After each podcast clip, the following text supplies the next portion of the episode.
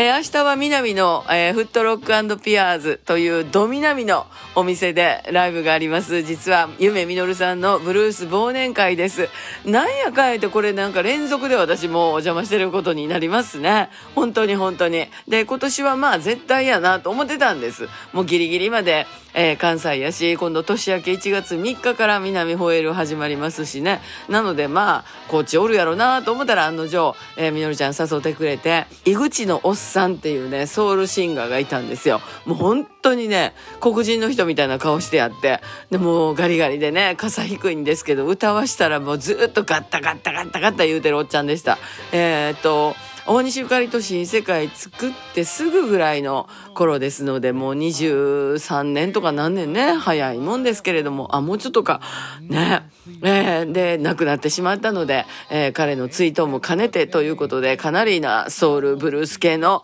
アーティストが集まっております。よかったらどうぞ、29日、フットロックピアーズでお待ちしてます。また明日。また明日